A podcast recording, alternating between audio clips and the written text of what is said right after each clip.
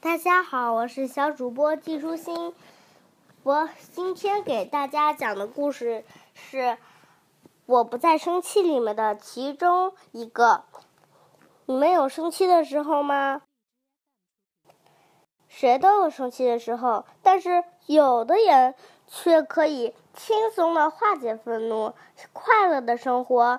想知道怎么办吗？赶紧读一读吧，赶紧来听一听。读一读，我给大家讲的故事是《漫游的老人》，是第一个。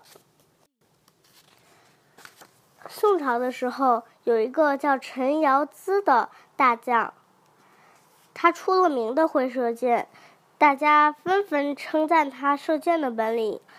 这世上再也找不出第二个人比陈尧咨更会射箭了。说的对呀。要是陈尧咨想射，不管是天上的鸟，天上飞的鸟，还是数十步外的杏子，都逃不过他的箭啊！那是当然啦，陈尧咨的箭，陈尧咨射的箭，本事绝对是数数第一的。所有人都称赞陈尧咨，陈尧咨也自己也骄傲的想：这世上恐怕没人比我更会射箭了。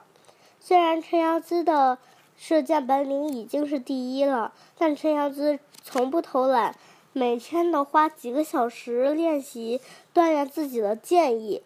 有一天，陈尧咨像往常一样在门前的空地上练箭，练了几个小时都是百发百中，额头上满是汗水。这时，刚好有一个卖油卖油的老人经过，他停下脚步，看起了陈尧咨射箭，看了好一会儿。老人一句称赞的话都没有说，只是在箭射中靶心的时候微微点头。陈尧咨有些生气：“哎，难道你不认为我的箭法很高明吗？怎么一句话都不说呢？”陈尧咨年轻。陈尧咨停了下来，不满的问道：“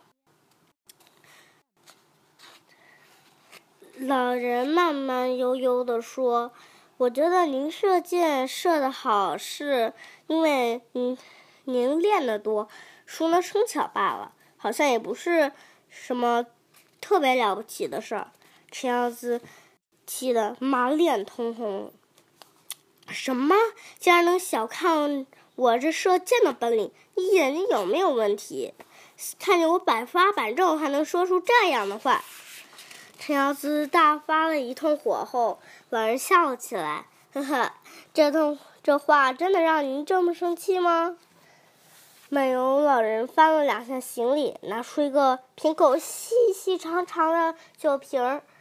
陈瑶咨不满地问：“你想干什么？”“我想给你看看我熟练的本领。”“您。”能拿枚铜钱来吗？陈阳子翻了翻口袋，掏出一枚铜钱递了过去。铜钱中间有个很小很小的方孔。